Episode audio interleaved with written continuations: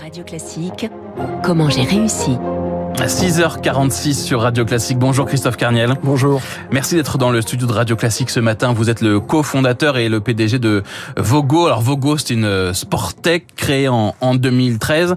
La première cotée sur euh, Euronext. Euh, Sportec, votre cœur de métier, c'est euh, le replay vidéo dans les stades, notamment pour euh, pour les fans. Euh, Expliquez-nous. C'est-à-dire que je suis dans je suis dans je suis dans les tribunes d'un stade de rugby par exemple et je peux avoir euh, sur mon smartphone grâce à vous le replay quasiment en simultané des, des, actions qui se passent sur le sur le terrain? Tout à fait. Donc nous faisons du replay vidéo et des communications audio dans les enceintes euh, sportives. Hein. Donc ça ça sert effectivement à tous les publics. D'abord les fans, vous l'avez dit. Hein. Donc euh, la possibilité sur son téléphone portable de revoir immédiatement un essai, euh, un but, une action. Mais ça sert aussi au monde professionnel, aux, aux arbitres pour l'arbitrage vidéo, aux médecins pour la surveillance du jeu et le fameux protocole de commotion cérébrale dans le rugby et au coach pour l'analyse stratégique. Mmh, on va y revenir hein, sur sur cet aspect avec les avec les médecins et, et, la, et les commotions euh, cérébrales. Euh, vous travaillez avec quel club aujourd'hui en France, par exemple? Bon, on travaille avec des clubs essentiellement élites, hein, puisque on, on, a besoin des caméras mises en place par les, les chaînes de production. Euh, donc, on travaille avec des clubs de football de Ligue 1, de Ligue 2. On travaille avec des clubs de rugby de top 4 top 14 Pro D2, enfin l'intégralité des clubs de rugby. Mmh.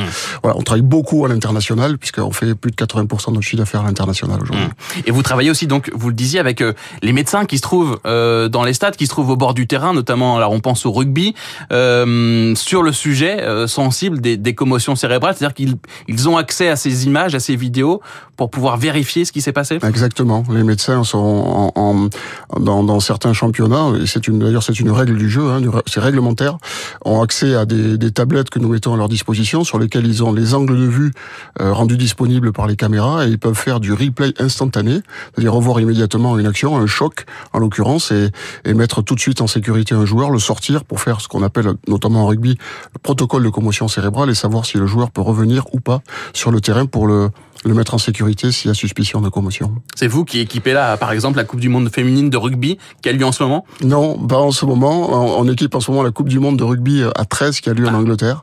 Voilà, donc... Euh, Okay. Voilà. Donc ça, application pour les pour les médecins. Donc ça, c'est pour le monde professionnel. Au-delà, vous aimeriez aussi euh, développer cet aspect-là euh, aussi pour les amateurs? Oui, parce que ce sujet de la de la commotion cérébrale, il est au-delà du monde professionnel, hein, où on a on a quand même la chance en milieu professionnel d'avoir un médecin en bord de terrain qui peut surveiller. Euh, dans le monde amateur, le, le, la commotion cérébrale existe aussi chez, chez, chez les enfants également. Donc on est en train de réfléchir à des solutions technologiques, puisque c'est notre métier, basées sur la vidéo et l'audio, puisque ça aussi c'est notre cœur de métier, euh, innovante pour mettre au point dans le monde amateur, cette fois-ci, des dispositifs qui permettent d'alerter en cas de suspicion de commotion cérébrale. Notamment, on utilise, on utilise pour cela euh, l'intelligence artificielle notamment. Vous faites aussi de la communication audio. Oui. Les arbitres qui se parlent entre eux dans le stade, c'est vous Oui, c'est nous, avec la particularité de euh, breveter, de filtrer euh, le son d'ambiance du public, ce qui fait que les arbitres euh, sur un terrain se parlent comme on se parle Mmh. sans, en, sans, ensemble aujourd'hui, sans, sans, sans, sans, la perturbation de l'ambiance du public. Donc, et donc ça, ça, ça a permis un certain succès. Si vous voyez aujourd'hui un arbitre courir avec un micro, il y a des chances qu'il ait un boîtier Vogo à son mmh. short. Vogo, aujourd'hui, c'est 10 millions d'euros de, de chiffre d'affaires? Oui, l'an dernier, c'était 8 millions et demi. Au premier semestre, on a fait un peu moins de 6 millions d'euros de chiffre d'affaires et effectivement, on a une dynamique très très forte hein, actuellement, notamment à l'international. L'enjeu pour vous, c'est ça justement, c'est le développement euh, à l'international Oui, c'est un gros enjeu pour nous puisque le marché sur lequel on agit, euh, enfin les marchés sur lesquels on agit dans le monde du sport sont mondiaux. Euh, voilà, donc on, on, on se développe, hein, c'est notre un peu notre credo, nous développer à l'international et continuer à faire que nos produits soient euh, à jour dans, dans cette compétition internationale. Donc beaucoup d'innovation et beaucoup de recherche et développement. Vous avez au sein de votre conseil d'administration un certain Tony Parker, le, le basketteur français, enfin l'ancien basketteur euh, français. Ça veut dire que les États-Unis je pense notamment à la NBA, évidemment. Ça fait partie de vos cibles. Alors, on a une filiale aux États-Unis. Hein, voilà, donc effectivement, le le, le marché de de, de l'économie du sport sur le continent nord-américain euh, représente à peu près 50% du marché mondial. Donc, c'est très dynamique. Donc, on s'est implanté très tôt sur le marché nord-américain. On a une très belle dynamique de croissance euh, sur ce marché-là. Bien entendu, Tony nous a beaucoup accompagné depuis trois ans euh, sur sur cette implantation. Donc, effectivement, on a une forte présence de plus en plus sur le continent nord-américain.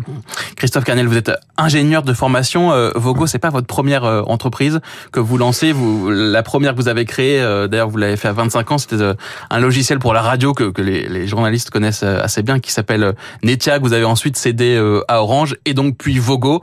Pourquoi Vogo? Que vous aviez, vous aviez ça en tête depuis longtemps? Vogo, d'abord, c'est une histoire humaine. Hein, donc, euh, avec euh, mon ami de longue date que j'ai rencontré pendant mes études, Pierre Kefflin, avec qui on a on a créé Netia, puis recréé Vogo.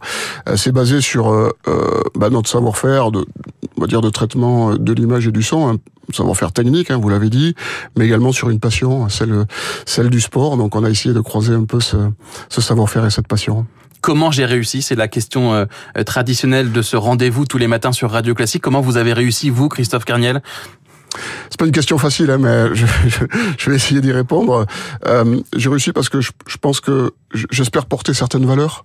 Euh, je crois beaucoup aux gens. Hein. Notre histoire avec euh, avec Pierre et avec le groupe euh, Daniel, Christelle, Véronique, c'est une histoire de longue date, donc je crois beaucoup à ça. Et puis puis faut oser quoi hein, dans notre dans notre monde. Hein. Je pense qu'il y a un message à faire passer, c'est celui de de croire et, et d'oser. Merci beaucoup Christophe Carniel, cofondateur et PDG de Vogo. Merci d'être venu ce matin sur Radio Classique. Il est 6h53 dans un instant. 3 minutes pour la planète et Lauriane, tout le monde qui vous emmène pour un cours.